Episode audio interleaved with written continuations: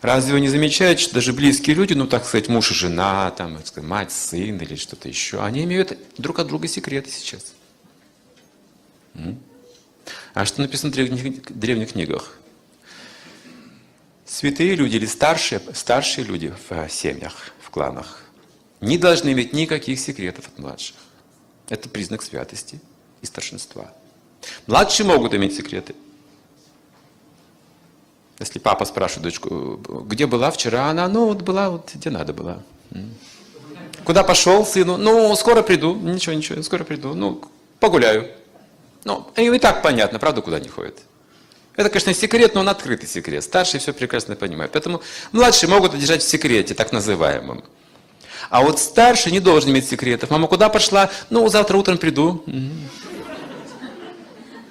Не так важно, куда я пошла. Нет, нет, нет, старший не должен иметь таких секретов. Старший должен подобиться святому, где сердце открыто полностью. То есть есть такие, такое требование от старшего, от младшего, от равного.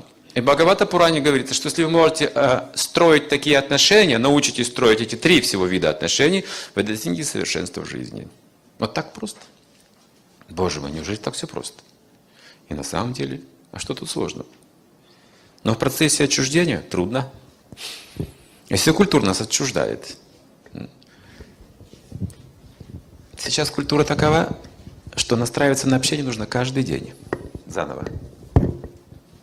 Атмосфера такова. То есть практика нужна, усилия нужны. Значит, первый – это старшие. Второе – равные. И третье – младшие.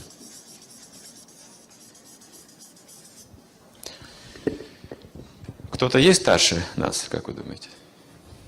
Ну, не хочется, чтобы было так. Ну, всегда есть кто-то старше. Кто-то умнее, кто-то старше по возрасту, кто-то богаче, кто-то успешнее.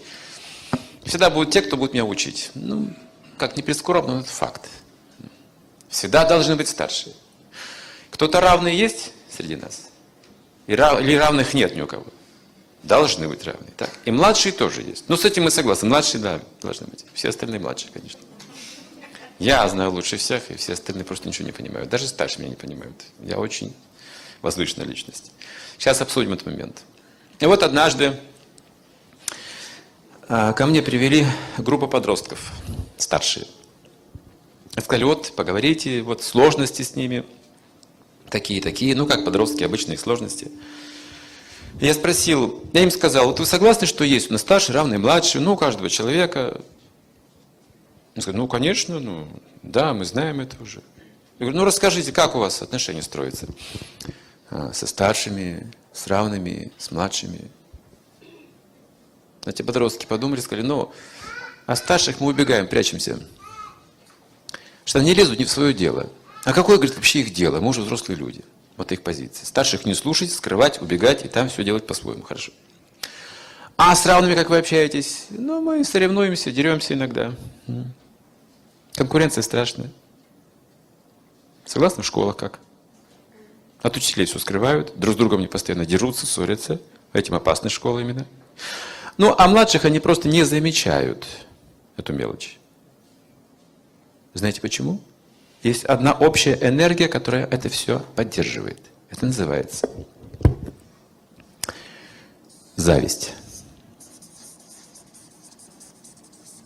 Зависть к старшим, зависть к равным, зависть к младшим. Так она выражается. Если мы завидуем, если мы не обучены любить, а этому нужно учить, зависть, она уже есть природная, врожденная. Если мы не будем учить человека, то зависть, она сама будет развиваться, саморазвивающийся фактор. А вот чтобы любовь развивать, конечно, нужно усилия, специальная подготовка, образование, формирование качеств, характера, воспитание, большой труд на самом деле. То есть зависть, она уже по естеству своему имеется у ребенка любого и зависть, и жадность, есть у него эгоизм, у него есть природный, так называемый. Ему все позволяют, поэтому всегда хвалят. Ну а потом постепенно уже начинают разум пробуждать, что ты не такой уж совершенный, что у тебя есть ошибки, нужно делать лучше это. Думай о других больше, чем о себе. То есть, вот видите, направляют его на взаимоотношения. Ну а пока есть зависть, если она никак не культивируется должным образом, то старших, завистливый младший будет избегать наставлений. Ему неприятно будет получать от них руководство. Сам все знаю. Страны будут соперничать за превосходство. Это зависть. Конкуренция называется в этом мире. Как в мире бизнеса. Есть конкуренция, есть скрытность от высших слоев руководства. Нужно скрывать свои доходы, потому что иначе вы не заработаете денег. Между равными сильная серьезная конкуренция на выживание. А младших эксплуатируют. Вот таков мир на сегодняшний день, к сожалению. Согласны? Вот преобладают, во всяком случае, эти вещи. Более того, эти вещи стали проникать прямо в семьи, такие отношения. Вот что самое сейчас опасное. В ячейке общества, из чего оно, собственно, состоит. То есть вот эта опухоль раковая проникает уже глубоко в ткань общества, видите? Для себя, для себя, для себя. Никто мне не авторитет, я сам все знаю. Это все больше и больше поддерживается каким-то образом. Каждый надеется только на свои силы. И в этом он слаб и обязательно проиграет. И что же делать? Нужно заменить, трансформировать это. Мы его вычеркнем просто отсюда. Без сожаления. Хорошо? Согласны? Уберем, чтобы оно не портило настроение. Здесь должна быть любовь и доверие.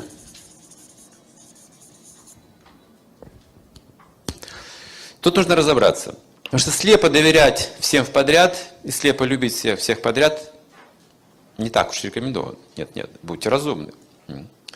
Тут нужно разобраться, кто же есть старший на самом деле, кто есть равный и кто есть младший. Четыре критерия у старшинства и у младшинства. И равенство. Четыре критерия будут. Естественный критерий. Первый критерий. Возраст.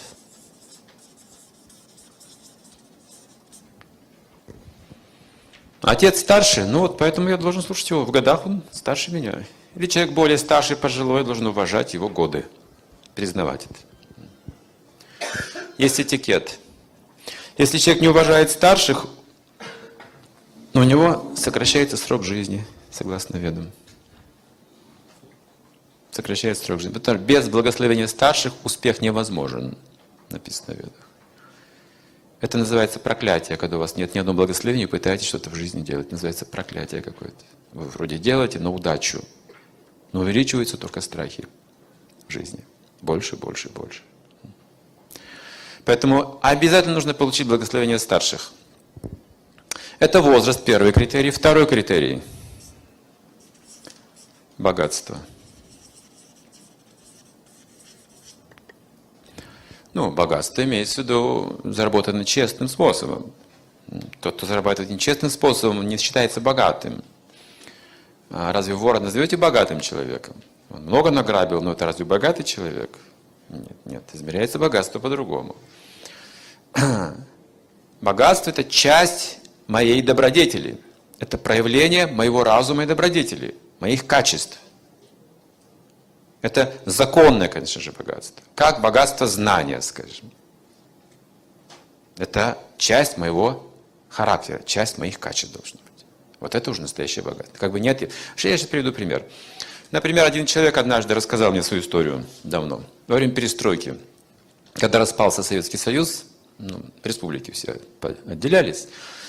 И он жил в одной республике, как русский человек, но когда республика отсоединилась от Советского Союза, от России, они решили, ну, как бы, поддержать свою национальную культуру, и русских людей как-то они постепенно оттуда вот с больших постов стали убирать. Предлагать эти посты именно вот своей, ну, национальности. И кто знает язык и прочее, прочее. А он там прожил практически всю жизнь человек. Он не знал, что будет перестройка. Он был министром. Министерстве работал. И даже это место ему пришлось оставить. Он не знал языка. Ну и другие были причины. Уехал в Россию, начал все заново. Представьте. Ну, он где-то министр, может быть, не министром, но где-то там он был. Высокое положение. Приехал в Россию и спросил, когда меня встретил, почему со мной произошло, что это за судьба такая. Ведь я же честно трудился, а вот вдруг по независимым обстоятельствам вот так со мной жизнь обошлась. Я спрашиваю, а кем вы сейчас работаете? В министерстве. Я говорю, вы видите, видите, вы всегда будете министром, везде будете министром, куда вы не поехали, потому что у вас есть качество, разум, природа ваша такая. И он привел пример, кто льва устанавливал царем зверей. У него есть документы вообще. с печатью, с подписью. Его природа, не так ли? Вот это имеется в виду. Богатство – это природа человека должна быть. Так же, как возраст – это природа человека. Следующее проявление природы людей – это власть.